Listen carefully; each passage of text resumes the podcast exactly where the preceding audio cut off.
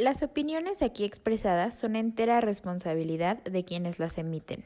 Estás escuchando Hora Libre, un momento de reflexión. El comentario del día presenta. Tratamos de proponer ideas acerca de cómo resolver problemas súper filosóficos. Estamos haciendo algo. Primero tenemos que aprender a reconocer que existen o pueden ser las cuotas de género, pueden ser las acciones. Como seguir con el discurso, victimizándolos, de seguir con eso. Por si a alguien no le queda este del todo claro el concepto. ¿En dónde está mi sentido de pertenencia? No ha resultado esto de abrazos, no balazos. Y sobre todo por el, por el, por el significado que tiene, ¿no? Ya que el sueño americano se volvería a irse a vivir a un pueblo en México. Hora libre, un momento de reflexión. Comenzamos.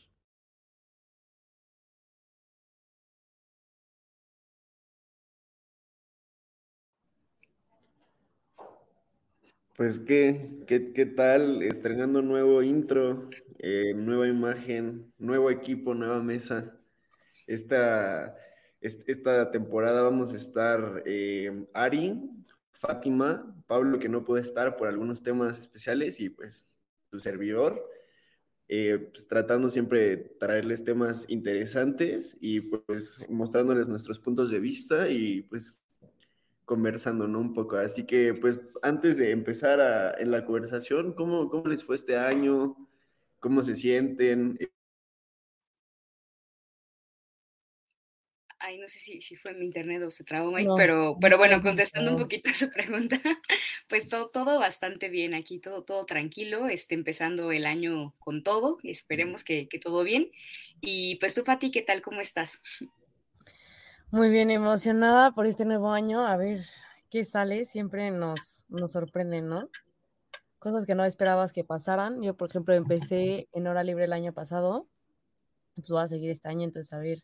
Con esta nueva mesa apenas conocí a Ari en el cierre del año pasado. Entonces vamos a ver qué tal las discusiones, si se vuelven discusiones o nada más platiquitas. Tranqui. Pues, la, ventaja es que traemos como varios puntos de vista, ¿no? Ari, eh, relaciones internacionales en las hay, nosotros eh, aquí en gobierno, pero pues diferentes puntos de vista y creo que eso es lo que nos va a enriquecer, ¿no? Este... para, los que ya vieron el semestre pasado, Mike y yo luego tenemos discusiones muy, intensas. Este creo que, el tema del día de hoy da para pues discusiones filosóficas, eh, eh, objetivas, de todo tipo. Y bueno, pues, ¿por qué no les doy una pequeña introducción y pasamos como ahora sí a, hablar del tema? Pues a ver, señores, ahora sí llegó el futuro, llegó todas las películas que hemos visto de Yo Robot, Claro que todavía no en esas dimensiones, pero ya se alcanza a percibir cómo es que la tecnología comienza a permear nuestras vidas cada vez más, ¿no? No estamos conscientes de toda la inteligencia artificial que se usa ahorita, pero por ejemplo, todos los chatbots que se usan en las empresas que, te contestan automáticamente, Google, ya empiezan a adaptar cada vez más pues este tipo de inteligencia artificial pues, para suplir o eficientar las tareas que podemos hacer nosotros mismos, ¿no? Y esto abre a miles de temas eh, en sentido de regulación, si, si estos avances podrían representar como un tipo de segunda ola de revolución industrial, ¿no? Que llegan las máquinas y empiezan a suplir el trabajo de los hombres. Entonces, bueno, dando como contexto a esto, empiezo con una frase que dice que, eh, todos los avances tecnológicos lo suficientemente avanzados son casi imperceptibles de la magia.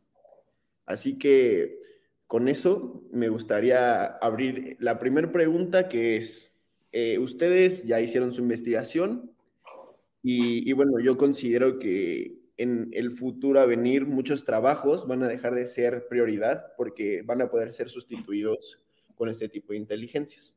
Entonces, ¿ustedes qué creen? ¿Nos quedaremos sin trabajo? ¿Sí o no? Me gustaría escuchar cuál es tu opinión. Pues, no sé, ¿quieres comenzar, Fati?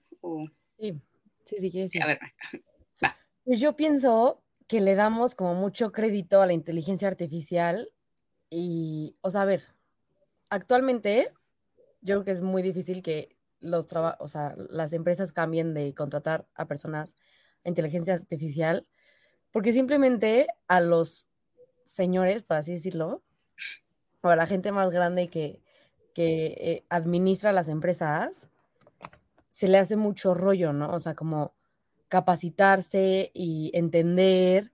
Entonces dicen, no, eso es algo muy del futuro, no lo asimilan y no entienden que son cosas que una vez que se adapten a ellas les ahorran muchísimo dinero. Entonces, pues por ese lado, como por el lado de la capacitación, que también es pesada, creo que se va a tardar mucho en que la inteligencia artificial nos quite los empleos, ¿no? Y por otro lado también, porque la inteligencia artificial hace que todas las cosas sean mucho más despersonalizadas.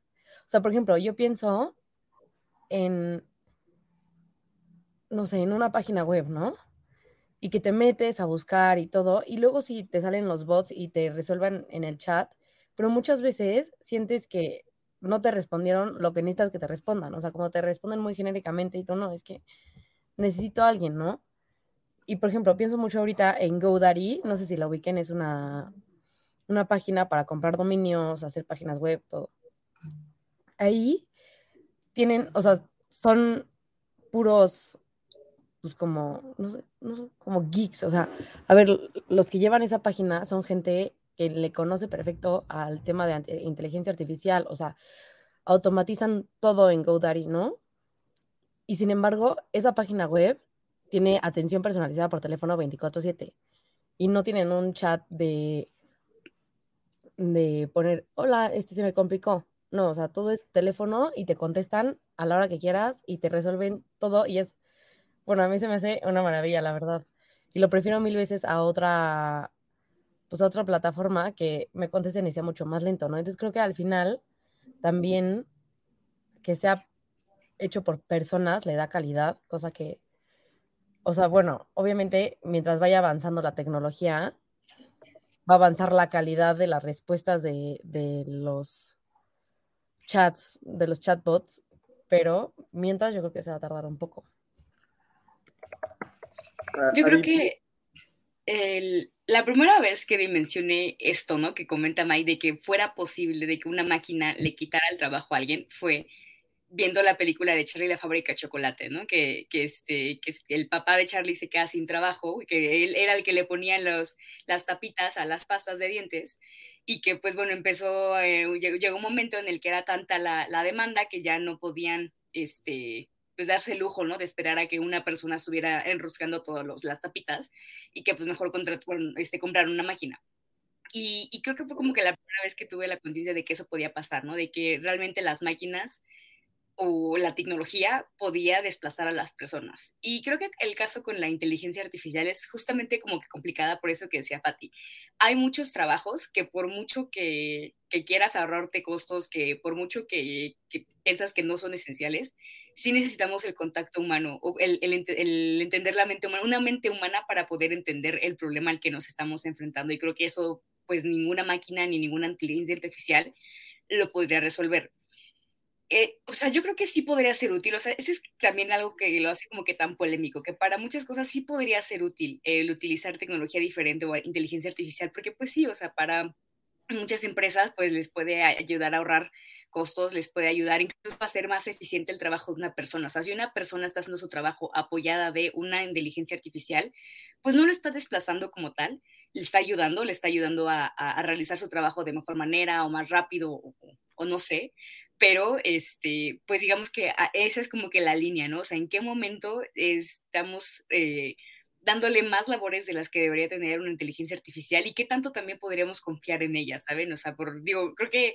las películas dos mileras o noventas de, robots y de lo que podríamos esperar, ¿no? Que se vuelven malos y que dominan al mundo o así, como que nos, no sé, nos ha, no siento que pueda pasar algo así, bueno, quién sabe, pero pero pues, o sea, mucha gente siento que también le llega a tener miedo por eso, ¿no? O sea, por el qué puede pasar o qué puede, o sea, puede tener un resultado que no podemos controlar como si lo hiciéramos nosotros, ¿no? Y creo que también lo que, lo que decía Fati, ¿no? El punto de que pues hay gente que a la que la tecnología se le dificulta, ¿no? Ya sea por la edad porque no está acostumbrado a utilizarla o porque, no sé, la, la razón que, que sea y que sí siempre va a preferir que esté una persona ahí para apoyarle. Y creo que también eso es como lo que se, se tendría que reconocer, ¿no? O sea, en los tipos de, empresas o de lugares en los que se implemente inteligencia artificial para hacer X cosa, yo creo que siempre es bueno tener un humano para que también lo pueda este, resolver. Porque sí, si bien, por ejemplo, lo que decían de muchas aplicaciones que, que tienen como este, respuestas automatizadas, ¿no? Los bancos que al igual cuando marcas, este, tienen como una contestadora automática y que también te va como que guiando paso por paso hasta que te puede contestar alguien. O sea, creo que ese tipo de cosas a veces pueden ser útiles y demás, pero sí llega a ser desesperante el no tener el, trato con una persona, porque pues no, ¿cómo le explicas a una inteligencia artificial? ¿no? a mí me ha pasado una ocasión que mi teléfono así de la nada se apagó y ya no prendía y se quedaba como que en, en como si estuviera encendiendo, pero no se encendía y así se quedó un buen rato. Meses se quedó así y yo buscaba con quién este eh, con, con, quién atenderlo, porque además estábamos en, iniciando la pandemia, ¿no? Entonces, ¿cómo iba yo a, salir este, a, a, buscar que me lo arreglara? Entonces me comuniqué con el, con el servicio de Apple y, y igual, o sea, era un chat automatizado y pues yo por más que le, intentaba como que explicar el problema, era como de, ah, bueno, esto o esto. Ah, no, ninguno. Ah, bueno, fue un placer haberte atendido.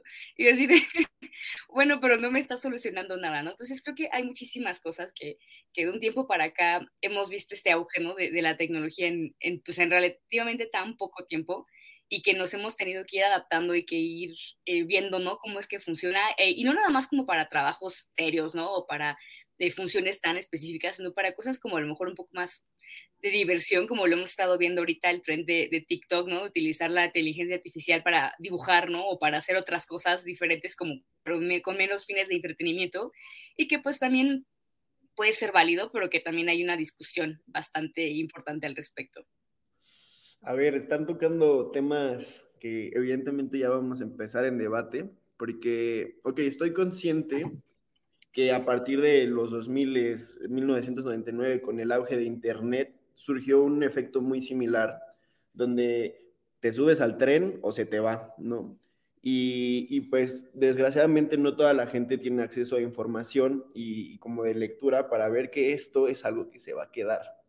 Y les voy a, les voy a decir, estoy consciente que los chatbots, aunque sea de lo más avanzado que hay ahorita, son eh, no están completos y, tienen eh, deficiencias, pero ahí les va. ¿Quién se pone a estudiar idiomas o mejor va a Google Translate y le pide que te traduzca todo? Para 2024, la inteligencia artificial va a superar eh, todo lo que es traducción de idiomas. Para, 2020, para 2031, procedimientos quirúrgicos. Para 2000 53 empiezan ya con cosas eh, igual de arquitectura. Y, si nos ponemos a, pensar, no, no es solo que haya deficiencias, sino también cuánta gente no tiene la capacidad de hacer cosas por sí mismas y que va a tener que recurrir a este tipo de inteligencias que eventualmente va a comenzar a desplazar el trabajo humano. Esto ya lo presentamos hoy en día, ya hay varias inteligencias artificiales que te hacen imágenes, videos. Entonces tú te metes al buscador y con ciertas palabras puedes lograr lo que tú quieras, lo que tu mente sea capaz de conseguir. Entonces, por ejemplo, yo me meto y busco foto de camello a estilo Van Gogh con cuatro patas volando en el espacio y te lo va a aparecer y te va a mandar varias opciones y son únicas. ¿Qué es lo que hace este tipo de inteligencia artificial que es aunque sea inteligencia artificial, entra en otro tipo porque tiene un pensamiento simbólico. Lo que hace este tipo de inteligencia artificial es, tú le pones como tus comandos, tus palabras clave, y lo que hace esta inteligencia es que reconoce como los patrones de Van Gogh, ¿no? Entonces dice, ah, Van Gogh tiene este estilo, este estilo, este estilo, entonces lo puede replicar. Si tú dices cinco patas, va a buscar en internet y tiene acceso a toda esa información que a nosotros nos tardaría años encontrar y asimilar, y ellos en cuestión de segundos pueden conectar y sintetizar muchísima información. Pongámonos a pensar realmente, a mí me serviría eso en mis procesos artísticos. Me meto a una inteligencia artificial sin necesidad de pagarle a un diseñador gráfico y, yo puedo conseguir cosas por mí misma. Si yo, si yo diseño videojuegos, ya no tengo que pagarle a nadie que me los anime. Yo, yo solito ya puedo buscar eso. Y eso va a pasar con la música. Y eso va a pasar con muchas cosas. Y ahí es cuando entra un debate muy filosófico, que es qué tanto se puede alejar el arte de lo humano, ¿no? Yo creo que parte de todo esto es la imperfección. El humano es, no es perfecto. Y cuando escuchas una canción en guitarra, escuchas cómo suenan las cuerditas y a veces se le va la nota. Igual en el arte a veces se equivocan, pero eso es justo lo que hace que nos podamos como, eh, ¿saben? Como unir con, con el arte. Pero cada vez esta inteligencia artificial pues es más eficiente, más rápida y más perfecta.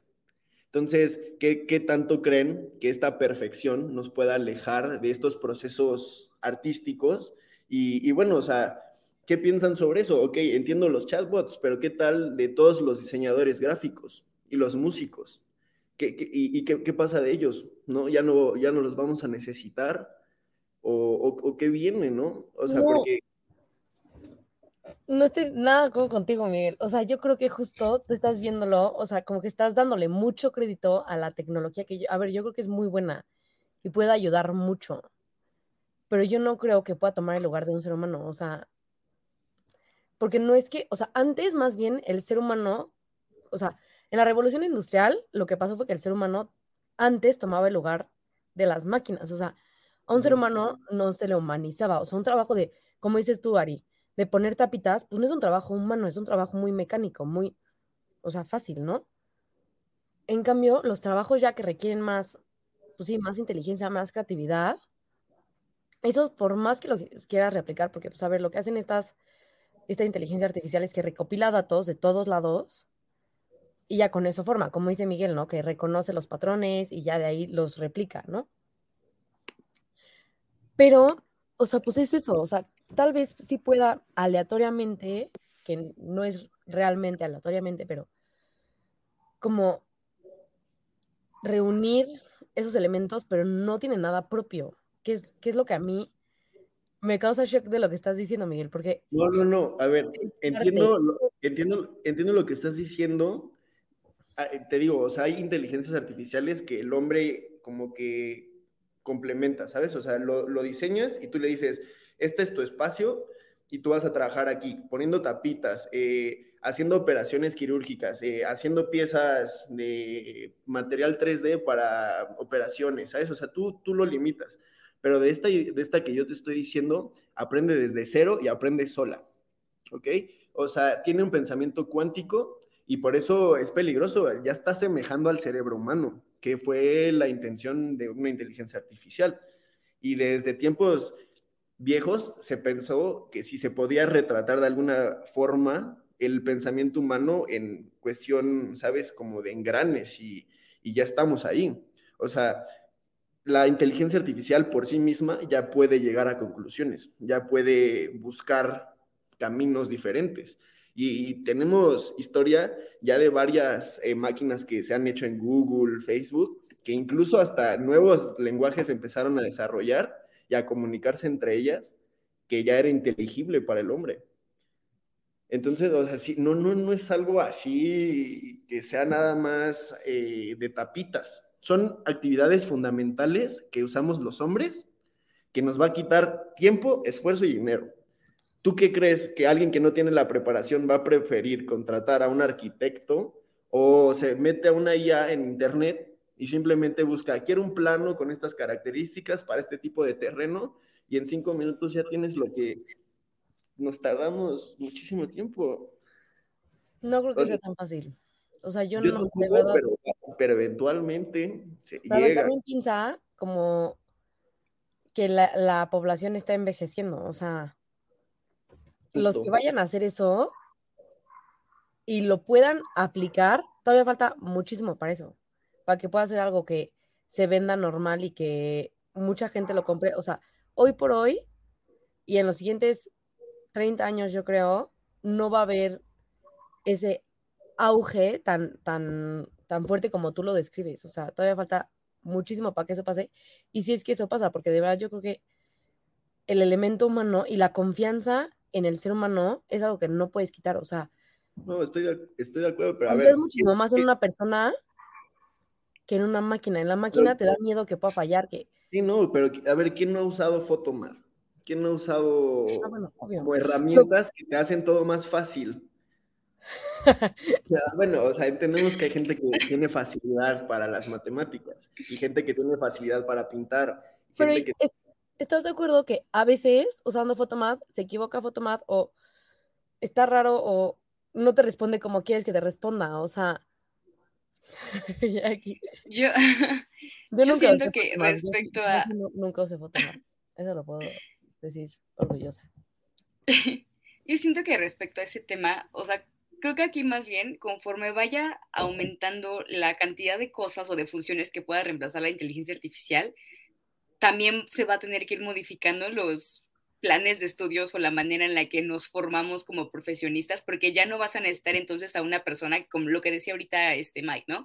A lo mejor ya no vas a entrenar a un arquitecto para que haga todo manual, ¿no? O sea, todos sus planos y todo con lo que vemos siempre que están sufriendo y que tiene que ser exacto y que si se pasa un milímetro ya los les pusieron seis, este, o sea, ese tipo de cosas, ¿no? Que son como más exactas y que a lo mejor podría ayudarles a una inteligencia artificial. O sea, quizá a lo mejor la formación va a ir modificándose. Entonces ya no los van a entrenar para hacer eso, sino los van a entrenar para saber utilizar la inteligencia artificial o saber programarla o, lo que sea necesario para que puedan hacer esos planos o eso, esa maqueta, ese render, lo que es lo que necesiten a través de una inteligencia artificial y que ellos pues sigan teniendo el trabajo, o sea, sigan teniendo como que este conocimiento, ¿no? De, que si el espacio, de este, este, los cálculos y demás, pero apoyándose también en inteligencia artificial y que esas cosas que a lo mejor son un poco más exactas y que necesitan ser más específicas, pues que sí se pueden apoyar una inteligencia artificial que además se hace muchísimo más rápido, pues que lo puedan utilizar sin necesariamente reemplazarlos del todo.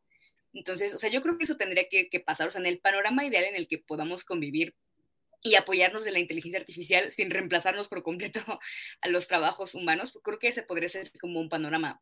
Y ahorita regresando un poquito a lo que mencionaban del arte, yo sí creo que el arte tiene que ser necesariamente humano. A lo mejor hay algunas cosas en las que nos podamos apoyar con inteligencia artificial, pero aquí sí este tema, por ejemplo, creo que la primera vez que yo lo escuché fue cuando pues causó toda esta polémica, ¿no? Que estaba en todos lados, en todas las redes sociales, se encontraba que, que pues había autores que, o bueno, artistas que pues no podían acusar propiamente de plagio a una inteligencia artificial o a la aplicación porque pues, no se podía porque no había un precedente, pero que reconocían sus patrones o su estilo artístico en las imágenes que estaban entregando, bueno, no gratuitamente, o sea, que era más bien como una aplicación que además le cobraba a las personas por generar las imágenes y que, pues digamos que lo que decía Mike, ¿no? O sea, como tenía acceso a toda esta información, pues por alguna razón encontraba sus, este, sus, sus, obras eh, que hicieron en, pues, ellos manualmente y que pues digamos como que tomaba esto, este, esta información para hacer sus propias imágenes. Entonces, pues aquí, por ejemplo, como nunca nadie se había tenido que exponer a un caso de plagio o de, este, o de robo de, de obras de este tipo, o sea, porque pues a, a quién a quién señalas, ¿no? A quién acusas, o no puedes acusar a, no sé, o sea, a la persona que compró porque pues lo compró, ¿no? O sea, compró la imagen. No puedes, este, a lo mejor señalar a los de la aplicación porque pues ellos directamente no lo, no hicieron, o sea, no robaron, sino más bien como que le dieron acceso a este banco de información o porque estaba en internet o porque estaba en no sé dónde y lo tomó de ahí. O sea, y cómo acusas a una inteligencia artificial de robo porque, o sea, pues no se puede, ¿no? O sea, simplemente tenía acceso a la información y pues hizo lo que, lo que podía con lo que tenía.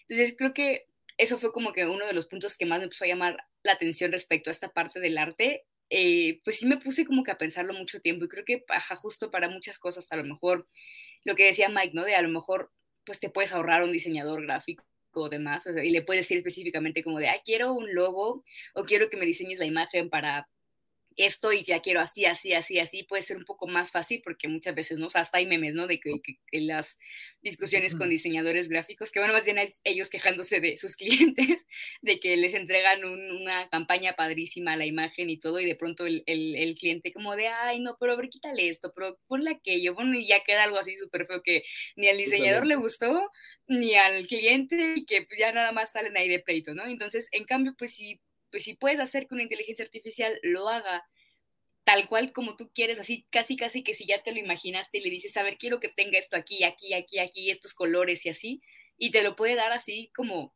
como tú te lo imaginabas y pues te deja más satisfecho, ¿no? Pero, pero pues también así que a qué costo, ¿no?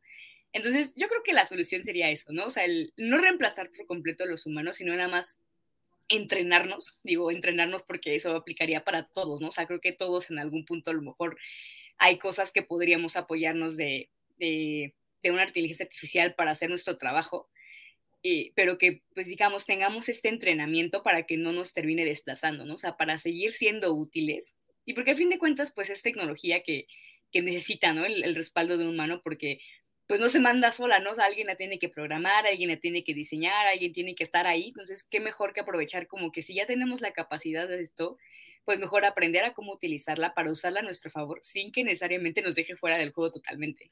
Justamente es ese, creo que como la, la intención de lo que les estaba tratando de explicar, o sea, yo ya estoy viendo que se está acercando esto a una velocidad bastante rápida. Y no estoy diciendo que que, que no, no, no, sirvan los conocimientos de arquitectura ni de matemáticas. Solo estoy diciendo que lo que ahora va a servir es saber ser técnico de ese tipo de inteligencias, porque eso es lo que se va a usar, el, el poder manejar su lenguaje, el poder, el poder codificarlos, el poder eh, programar este tipo de cosas para hacer más fácil la vida del hombre, que ha sido la intención total de la, de la, de la tecnología. Así, así, esa es, esa es la pendiente que estamos llevando. Y ahora, de lo que hablan, justamente sería importante ver los procesos de regulación con todos estos temas, ¿no? ¿Qué va a pasar realmente cuando en un futuro, que yo digo que es cercano, ustedes difieren, la gente prefiera consumir arte, música, libros de inteligencias artificiales? ¿Qué va a pasar? Yo no creo que sea imposible que eso pase. Yo no creo, o sea, yo creo que estamos muy, es una línea muy delgada y, y, cada vez se hace más delgada y se vuelve imperceptible esa diferencia. Para, es que para nada, o sea, yo me imagino justo lo especial de un libro, por ejemplo, es que lo escribió una persona con experiencias, con que ha vivido, que siente, que tiene emociones, que lo cual una máquina no tiene, o sea, puede simularlas, pero no las tiene. Entonces, no, Miguel, o sea, es imposible, o sea, imposible, así literal, imposible. Mm. Entonces... Yo no diría imposible, eso también pudieron haber dicho hace 100 años del Internet. No, Miguel, lo sientes impersonal. O sea, si ves una pintura, lo sientes, o sea, una pintura así hecha por Van Gogh, también lo que admiras mucho es el talento. O sea, a mí, cuando voy a museos, cuando veo pinturas, lo que me, o sea, lo que me impresiona es el talento de las personas que lograron retratar, por ejemplo, el terciopelo en una pintura. O sea, ¿cómo haces eso? ¿No? Y lo impresionante es eso, es, es la habilidad humana, no es... y, estoy de acuerdo, yo no, yo no quiero que se separe el arte de lo humano, y justo es eso, o sea, tenemos que proteger los atributos humanos como los misterios, los errores y las ineficiencias. Eso somos nosotros, ¿ok? Ahora, Tampoco nos podemos adentrar al futuro con miedo, solo tenemos que ser cautos y conscientes del progreso en el que estamos entrando. Entonces, yo vi una imagen que dicen, imagen de Van Gogh de la noche estrellada extendida, y ya no solo te ponen la normal, te hacen una más grande. Luego puedes poner noche de Van Gogh estilo óleo, y te la van a dar, ¿sabes? O sea, si me explico, es, es mucha, mucha, es que me vuela toda la información y capacidad que ya tenemos en nuestras manos. Mira, esto está un poco fuerte, pero incluso ya tenemos capacidad de hacer cosas que no éramos, que ni siquiera sabíamos que éramos capaces de hacer. O sea, eso nos da otro punto en nuestra evolución, nos da, nos da un, un punto donde o todo se va para arriba o todo se va a ir para abajo. O sea, es que no, no, lo veo tanto por la perfección del arte o qué tanto le gusta a la gente la arquitectura, las clases, salvar vidas, ¿no? practicidad. Sí, y somos prácticos. Y vas a ver que mucha gente, que por ejemplo, a mí, yo, yo puedo pintar, puedo hacer música, pero ¿cuánta gente no tiene acceso a eso? Y hablando que todo eso ha estado en elite, ¿sabes? La mayoría del tiempo. ¿Qué, ¿Qué va a pasar cuando la gente vea esa practicidad y diga, yo prefiero esto? O sea, me vale madre si si no es humano, o sea, me sirve, lo puedo hacer, me conecto con ella, puedo venderla, puedo hacer negocios. O sea, es que no veo por qué no. Pues sí, pero yo creo que justo es lo que dices, o sea, no es que reemplace, sino que haga que, por ejemplo, el arte o la música o así sea más accesible a todos, pero no necesariamente que reemplace. O sea, yo estoy muy de acuerdo con lo que decía Ari, ¿no? Como que va a ser más una ayuda a las personas más que un reemplazo. Y yo creo que hay que verlo por ese lado, como por el lado positivo y no por el lado como apocalíptico de nos van a reemplazar a todos y vamos a quedarnos sin trabajo y el capitalismo maldito que los ricos se van a hacer más ricos, que eso yo creo que probablemente sí. O sea, yo creo que sí, en cierta forma puede ampliar ese, esa separación, pero lo que sí creo que es, o sea, lo que yo creo que sería ideal sería que ahorita, por ejemplo, lo que, en lo que nos ayudará la, la inteligencia artificial es hacer los trabajos más humanos. Entonces, al incrementar la eficiencia, porque pues es mucho más rápido hacer, por ejemplo, algo con inteligencia artificial y automatizado que algo solo, ¿no? O sea, no sé, por ejemplo, yo estaba haciendo una página web y es mucho más fácil automatizar y que te manden los mails cada que alguien se inscriba y ya, y que la página solita les mande un mail de bienvenidos, no sé qué, a que tú estés escribiendo el mail cada vez y que tú contactes a cada uno, o sea, claro que es mucho más fácil, pero no es que me quite mi trabajo, sino que me ayuda a hacerlo más fácil. Entonces yo puedo ser más eficiente y puedo trabajar menos tiempo y tener más tiempo para cosas que me gustan, para pintar, para estar con mi familia, para eso yo creo que nos puede ayudar mucho, como a hacer más humano el trabajo, ¿no? O sea, como la calidad, a mejorar la calidad de vida, no necesariamente a, reemplazarnos, sino pues a que nos haga más eficientes y por lo tanto nos ayude a tener una mejor vida, ¿no? Menos, pues sí, menos estar chambeando ahí. Y luego, no sé si ubiquen, hay una plataforma que se llama OpenAI, o sea, OpenAI de Artificial Intelligence, y es una página impresionante. O sea, es un chat impresionante que le pones así, como dices tú, Miguel, con las imágenes, nada más que con palabras. Entonces, descríbeme, no sé, quieres hacer un reglamento, le pones, este, hazme un reglamento para alberca. Entonces ya, y te hace el reglamento para alberca, literal. Este, descríbeme tal cosa y te lo hace. Y obviamente de ahí sacas y ya tú lo escribes, ¿no? Ajá. Así justo. Es impresionante, o sea, y lo puedes usar para generar cualquier tipo de escritos, o sea, justo ahorita con lo de las tesis y así, yo creo que hasta podrías hacer tu tesis ahí, o sea. Es que es justo eso. Ajá. Pero también ahí, ahí yo creo que sí se tendría que regular, porque ¿cómo? A ver, obviamente esa, esa información que te saca OpenAI es de Internet, o sea, recopila información de Internet y de todos lados de una base de datos, porque eso necesita la inteligencia artificial a fuerza en esta base de datos. Entonces, de una base de datos te la toma y ya, y te hace el texto, lo que quieras. Todos, o sea, cada vez que le pides te hace algo distinto. O sea, le puedes pedir lo mismo cinco veces y las cinco veces te va a sacar cosas distintas. Que eso está impresionante, pero ahí como que a mí me entra un dilema y es algo que yo pensé cuando, cuando descubrí esta aplicación. ¿Será plagio que tú tomes de esa aplicación un texto para tu tesis? ¿O no? ¿O es algo, o sea, no, no, no, que, no como decías tú, Ari, que, que la aplicación lo tome, ¿no? Sino plagio que tú lo tomes de... O sea, tú se lo quitas a la aplicación. Ajá. Pues no sé si plagio porque pues se lo estás pidiendo, ¿no? O sea, estás haciéndolo como personalizado para ti, pero pues, o sea, lo estás retomando de algún lado, ¿no? O sea, la información la tuvo que haber encontrado de, no lo algún lado. O sea, no puedes decir que, ah, esa tesis la escribí yo, porque pues no la escribiste tú, ¿no? O sea. Pero justamente esto que dices es de los pros que yo veo en este tipo de inteligencia artificial. Miren, yo cuando voy a investigar algo para un ensayo o algo, yo no invento la información, no, no me la saco de aquí, me meto a internet. Se me reveló en un sueño, ¿no? Busco que alguien haya escrito algo y de ahí agarro esa información y la vuelvo mía. Es lo mismo. O sea, tú agarras algo, te da algo y la vuelves No, es que es eso. O sea, por ejemplo, en una tesis no importa tanto que agarres ideas de otros libros y así, sino cómo las acomodas. ¿Y qué conclusiones sacas de ello, no? es, que es eso, y justo es lo que les digo, o sea, cuando tú veas ese poder en la inteligencia artificial, pues ¿por qué no me aventaría a escribir libros? ¿Por qué no me aventaría a hacer música y venderla? ¿Por qué no lo harías tú?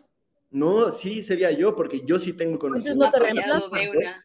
Tú no te estás reemplazando. No, pero es justo eso. No del todo, ¿no? Pero, o sea, está como reemplazando lo que los conocimientos que en algún momento lo hubiera tenido que, por ejemplo, no o para la música, hubiera pues tenido que aprender a tocar un instrumento, hubiera que tenido que aprender a una técnica para este componer canciones, no sé, o sea, las cosas que tienes que aprender para poder este hacer, aunque independientemente de que tengas talento, tienes que aprender una técnica para lo que sea, ¿no? También, este, pues la gente que, escribe, pues también está como, pues tener conocimiento de, cómo, este, expresar adecuadamente las palabras, de un conocimiento de literatura para poder, este, las figuras eh, retóricas y demás, pues, para poder hacer una obra. O bueno, es deseable, ¿no? Que, que tenga conocimientos de eso, porque de que pueden hacerlo sin eso, pues podría, pero es deseable, ¿no?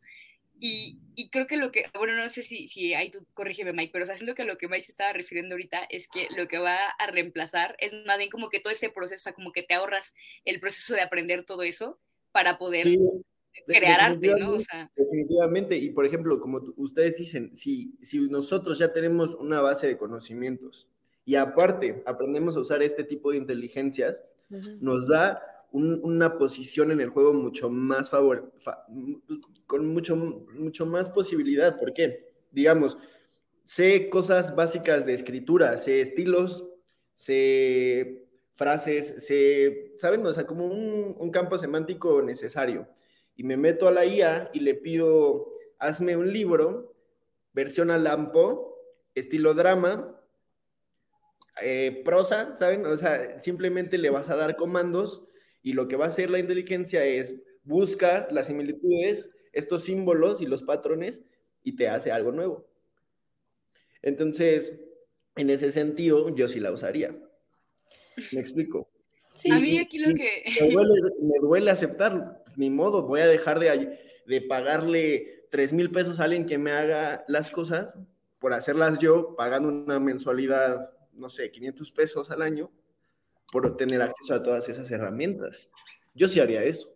No sé ustedes, de que, ah, no, la inteligencia artificial es mala. No, a ver, como decía Ari de la arquitectura, o sea, por ejemplo, la arquitectura ha avanzado muchísimo, ¿no? Antes en las clases les enseñaban a hacer planos a mano, ¿no? Y se dedicaban a hacer planos a mano y esa era toda la carrera, ¿no? Planos a mano y, bueno, y otras cosas, obvio, pero, o sea, como hacían los planos era a mano. Y hoy en día ya les enseñan a usar AutoCAD, a usar muchísimas otras cosas para tener los planos mucho más fácilmente y mucho más exactos. Así va a ser, o sea, las universidades se, van a empezar a enfocar en enseñarles a hacer las cosas pues con inteligencia artificial, a usar la inteligencia artificial para hacer, pues... Justamente, ¿y cuánta gente tiene acceso a esa educación? ¿A ¿Cuánta gente va a tener acceso a...? Exactamente, entonces la gente que no tenga se va a quedar sin trabajo. Pues no, porque todavía van a haber trabajos en los que se requiera ese, porque, a ver, por ejemplo, Mike, las empresas no se pueden olvidar de nadie. O sea, no te puedes permitir olvidarte de nadie porque si te olvidas de alguien, te estás olvidando de clientes, por así decirlo. O sea, en, un, en una visión total meramente capitalista, todas las personas son un consumidor, por así decirlo. Entonces, la población está envejeciendo. Ya no hay tantos jóvenes. Al, alguien va a tener que trabajar para atender a todas esas personas que no tienen esa educación para usar la inteligencia artificial. Entonces, o sea, van a haber todavía mucha gente que tenga trabajo para darles atención, o sea, no especializada, atención a estas personas. Porque, por ejemplo, yo pienso en, no sé, es que ni tan lejano. Bueno, no voy a decir en quién, pero en personas que de verdad que les das un celular y están así de que, ay, ay, dejó de funcionar y nada más, no sé, se les acabó la pila. O sea, cosas así, súper sencillas, que chance y o sí ya están más viejitos, pero que, o sea, no es tan lejano, ¿no? Y que ellos también necesitan a alguien que les enseñe las cosas, que los atienda, que los trate como clientes y que les venda, ¿no? O sea, entonces creo que por ese lado también. Y por otro, como dices tú, no, no toda la gente va a tener acceso a esta, pues a esta educación. Entonces, al no ser algo tan accesible para todos, pues no va a ser algo como monopólico, ¿me explico? O sea, todavía va a haber muchísimas oportunidades para la gente que no, que no está ahí. Comprendo, comprendo todo esto y vamos a abrir una pregunta más. Eh, bueno, definitivamente nosotros como humanos podemos crear los trabajos que quieran. O sea, he visto trabajos que dices, eh, ¿qué lógica metieron como a esta persona ahí? Como los que están en las esquinas de los altos, registrando cuántas veces pasa el camión. ¿Saben? O sea, son cosas que si no están, seguiría funcionando, pero ¿por qué decidimos? Porque justamente no hay muchas opciones para gente que no tiene tanta preparación y terminas creando otro tipo de empleos, ¿no? Y claro, esos van a seguir existiendo y, nuevas formas van a salir, pero en cuestión de lo, de lo que deja, ¿saben? De, lo, en cómo se mueve el mundo, todo eso se está metiendo a esta ola, ¿no? Todo se va a meter a la ola, sistemas, medicina. ¿Por qué? Porque ellos ven el dinero, su rapidez y pues nosotros, no, no, estamos dentro de ese mundo ahorita. Entonces, ¿qué va a pasar también cuando la IA pueda organizar gobiernos? ¿Qué va a pasar cuando los softwares puedan crear sistemas de gestión mucho más eficaces que los hombres? ¿Por qué? Porque nosotros tenemos más errores que la IA. Ahí va, a depender de nosotros cómo los regulemos, ¿no? Y, creo que esa es la pregunta que podríamos empezar a, a cerrar este tema, que es, ¿qué regulación se va a necesitar y qué nos espera en el futuro en cuestión gobierno, legislación internacional? ¿Ustedes qué esperan, qué creen? Me, me interesa escucharlas. Yo creo que es muy difícil decir como qué se tiene que regular ahorita porque todavía no vemos los alcances, ¿no? Yo creo que los alcances pueden ser enormes y hasta que veamos casos específicos vamos a poder regular más o menos, ¿no? Eh, pero yo creo que es muy importante, por ejemplo, que la legislación esté al corriente de los avances, porque, pues, ¿cuánto se tardaron, por ejemplo, en ver Facebook, ¿no? O sea, en regularlo, en ver los efectos que pueda tener. Se tardaron un montón, ¿no?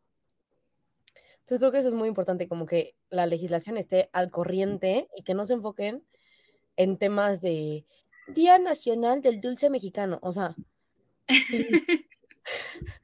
y que se enfoquen más en esto, como en, en de verdad regular lo que es importante conforme van saliendo los casos y conforme van saliendo los temas. Pero también creo que es que eso se me hace muy fuerte porque no todo el mundo está consciente de de estos avances. Justamente. Eso es lo que me causa mucho conflicto, porque los que deberían estar súper enterados, que son los que legislan, los que todo, muchos no están enterados. Entonces, y mucha gente también de los votantes no cree que sea algo importante ahorita, porque lo ven muy lejano. Yo también lo veo lejano, pero sí creo que es algo importante ahorita. Empezar desde, desde que empieza, literal.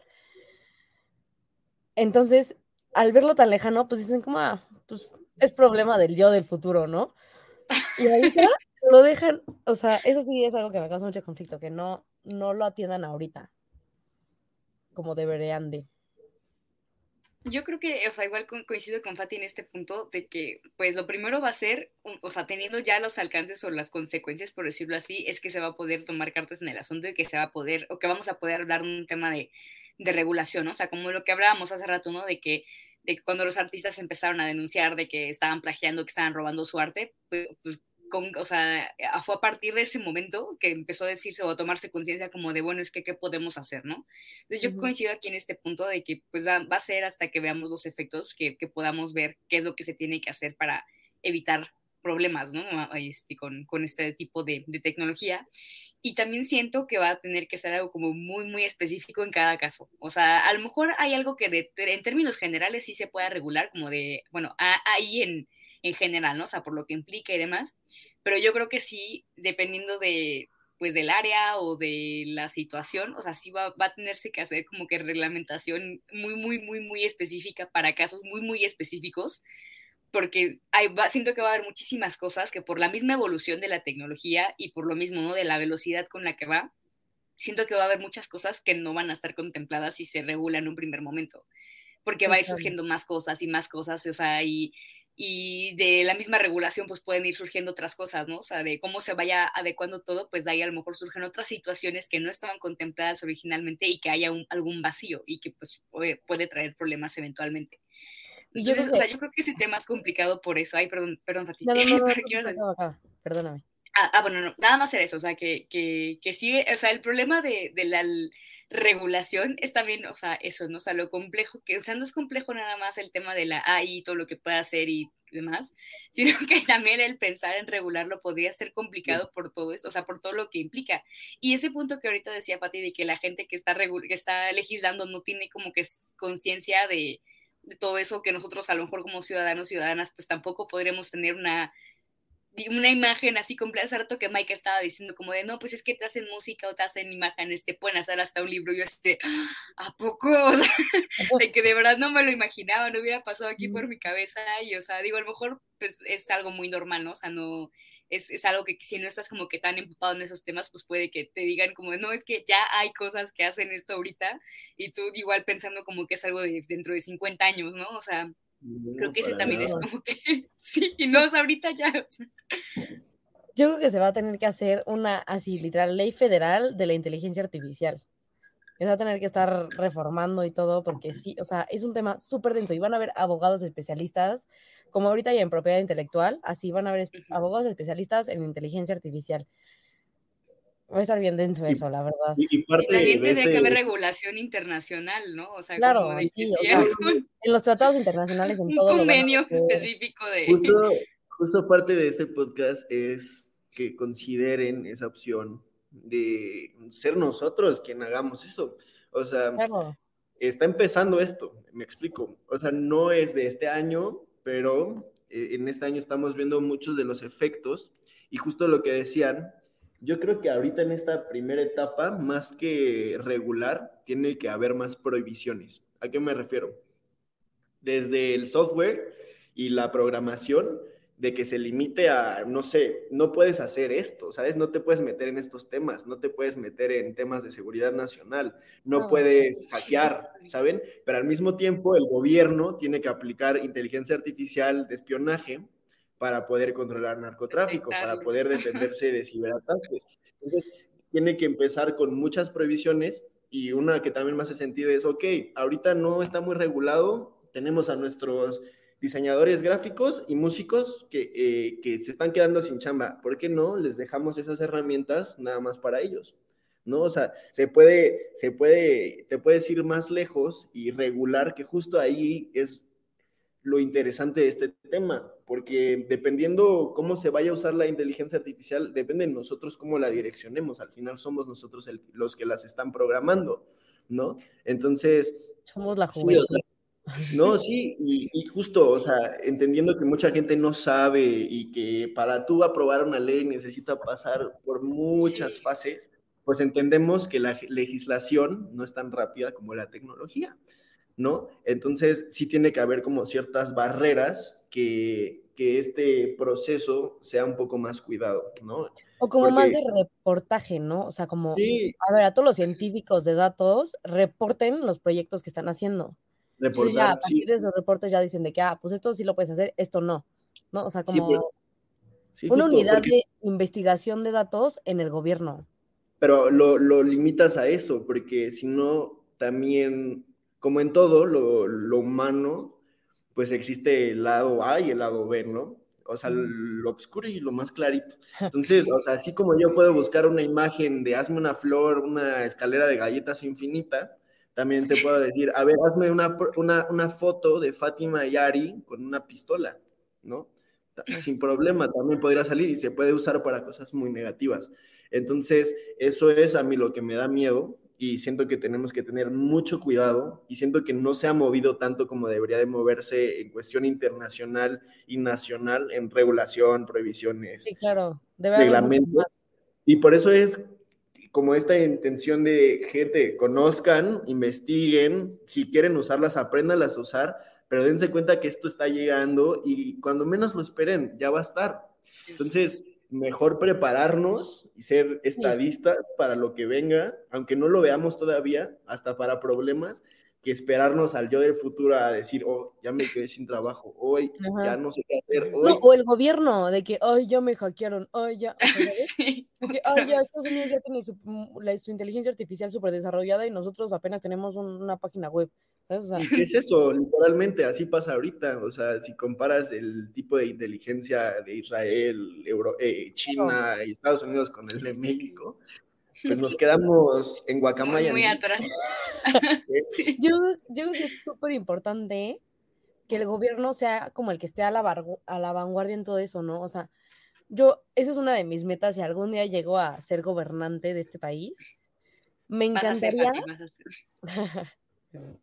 me encantaría, o sea, esa sería de mis principales prioridades, o sea, tener al país lo más actualizado en cuanto a tecnología, o sea, automatización, ¿sabes? Yo creo que es mucho más eficiente. Y a ver, el gobierno, eso es lo que tiene que ser, tiene que ser eficiente el gobierno, punto. Sí, y, eso es muy interesante. ¿Cómo automatizas a un país que se distingue no por su especialización, sino por su trabajo manual? ¿Sabes? O sea, ¿cómo vamos a especializar a un país tan rezagado y, y separado en realidades? Es que no, no tanto así, o sea, sino simplemente el sistema administrativo, o sea, por ejemplo, la burocracia, o sea, hacer muchos más trámites que se pagan online, pero totalmente online, o sea, que no tengas que hacer nada y que esté organizado, o sea, que todos los, todos los files estén, es que todos los archivos, así de cada mexicano, que estén en la nube, o sea, que estén en una base de datos de México y que obviamente esté súper bien encriptada para que no puedan haber hackers, o sea, pero para eso tiene que ser México, o sea, el gobierno le tiene que invertir muchísimo, pues justo para que sea seguro y no sea nada más un intento ahí fallido y que hackeen y que salga todo mal, ¿no? Pero sí, o sea, también, este, como digitalizar un buen más, a mí me encantaría digitalizar el dinero que sea... Sí, por favor. O sea, es, es un sueño así súper utópico, pero... ya viene, dale 10 años que todo eso, o sea, como que muchos procesos que podrían hacer que se elimine muchísima corrupción, burocracia, ¿no? Y que esto sea mucho más efectivo y que así mejoras la vida de los mexicanos, ¿no? Pero, pero el, problema es que no es la prioridad del gobierno, o sea, eso es algo que a mí me causa mucho conflicto, que la prioridad del gobierno ahorita es ganar votos. Así, ganar votos, les da igual que venga en el futuro, que venga, ganar votos. Y que a pesar de eso, o sea, a mí me, la verdad me sorprendió mucho justo apenas la semana pasada de, o sea, de ver cómo, pues, podrá estar retrasado en muchos sentidos y, o sea, hay mucho que le falta todavía hacer, porque creo que ha automatizado muchos procesos que sí, sí benefician. O sea, yo no sabía que ya podías descargar tu acta de nacimiento este, online, o sea, que te la mandaban por correo literal, o sea, y que yo pensaba todavía Ajá, bueno, el curso sí, pero, o sea, yo me había quedado en que tenías que ir a los kioscos de la tesorería, esos que luego hay en plazas y demás, y filas de horas y que para que te busquen tu acta y demás, y ya te la, la pagas y todo, ¿no? Pero pues, me, me, di cuenta que sí hay como algunos procesos, y, o sea, digamos que en esa plataforma en la que saqué mi acta, y que también puedes sacar, bueno, actas de todo tipo, ¿no? O sea, de, este, de función, matrimonio, lo que sea, este algunos documentos también creo que, este, digo, dependiendo de si estás registrado en la Ciudad de México o demás, creo que sí hay como que el, el, acceso, ¿no? A de que tengas estos documentos que ya están digitalizados y que pues sí hace muchísimo más fácil el, el conseguirlos de, de manera más inmediata, pero sí estoy de acuerdo en que o sea, que esa además no es algo que se conozca por todo el mundo, o sea, a lo mejor tú lo conoces porque pues, tuviste necesidad de sacarlo o porque alguien te dijo, ah, mira qué tal que está esto, o sea, siento que no se le hace la suficiente promoción para que realmente se le saque provecho, o sea, hay mucha gente que no tiene ni idea de los servicios y trámites que puede hacer en línea, porque ya se pueden hacer muchos, y que, pues digo, no, no por culpa de ellos, ¿no? O sea, sino que no hay, no se le da la suficiente promoción para que realmente se aproveche. Y que pues justamente siento que esa, o sea, ya teniendo estas herramientas, o sea, ya vimos que sí lo pueden hacer, que sí tienen las herramientas, pues que sigan haciendo esto con muchos otros más procesos y muchas otras cosas que hacen falta. O sea, creo que eso también, sería importante. Hacerlo mucho más accesible, ¿no? Porque luego también, es difícil entenderle, tipo, el SAT please, please, que actualicen su página que la hagan más fácil. O sea, que pongan tutoriales, o sea, ya me estoy metiendo en otro tema, pero que podrían hacer mucho más eficiente al SAT y que, pues, que la gente le entienda más con la inteligencia artificial. O sea, ahí sí, para que veas en el SAT un chatbot, me vendría increíble. Es que es justo eso, o sea, tenemos que ver eh, la utilidad de esta ola y aprender a regularla y a direccionarla para algo positivo. Siempre nos ha costado a nosotros como personas ver las consecuencias de nuestras acciones, pero pues tenemos que aprender y, voltear, o sea, después de la revolución industrial del Internet, muchos procesos humanos se han acelerado y yo considero que sí estamos en una decadencia. Entonces, en ese sentido, pues tenemos que, que direccionarlo para cosas positivas, teniendo en cuenta pues una cierta un, cierto plan de acción y justo lo que dicen, o sea, algo que es vital para la gobernanza es la transparencia. Y en transparencia necesita ser clara, fácil, simple, accesible, ¿no?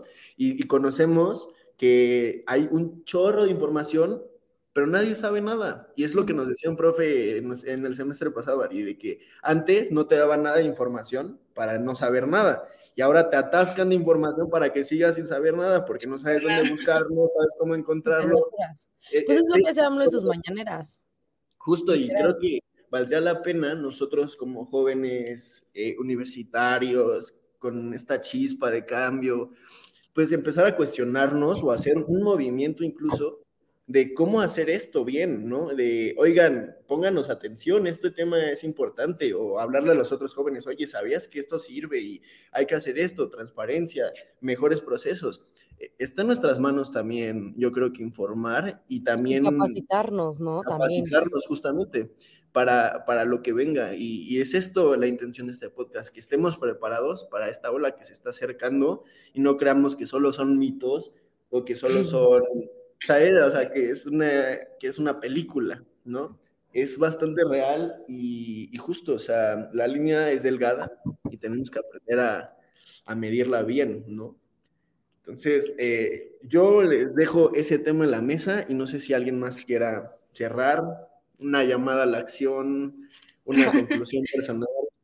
Pues sí, como dices, Mike, yo creo que es súper importante que nosotros seamos, o sea, el problema es cuando dejamos todo al, ay, alguien que sepa, o al, ay, el dios del futuro, no, o sea, como tomar, o sea, las riendas del asunto ahorita y capacitarnos y ver cómo, o sea, tomar la ventaja nosotros y no dejar que alguien más lo haga, ¿no? O sea, que alguien más con malas intenciones tome esas herramientas para hacer algo malo, sino nosotros tomarlo para hacer cosas buenas y para mejorar el mundo en el que vivimos, ¿no? Especialmente en nuestro México. Exactamente.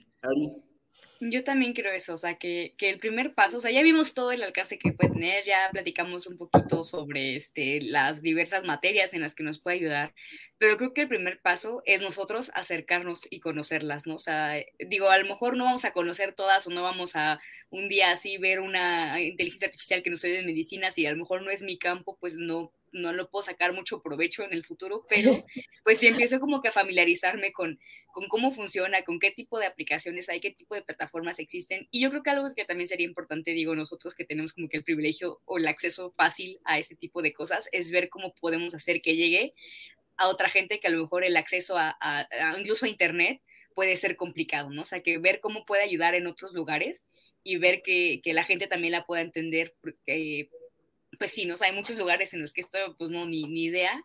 Y, y, que pues también eso podría ser bueno, ¿no? O sea, que también este, en, otros, en otros lugares se conozca y que pues empezamos también a aprovecharlo de otras formas y ver también o descubrir los distintos alcances que puede tener, ¿no? O sea, y que pueda obviamente favorecer a, pues, a la sociedad, ¿no? O sea, que, con lo que decíamos, ¿no? O sea, que no, que no sea utilizado para algo malo o con fines este, malos, sino que realmente podamos utilizarlo como una ventaja sin perjudicar a, nadie. Entonces creo que esa sería como que mi reflexión final. El conocimiento no puede despreciarse y debe de ser inclusivo y universal.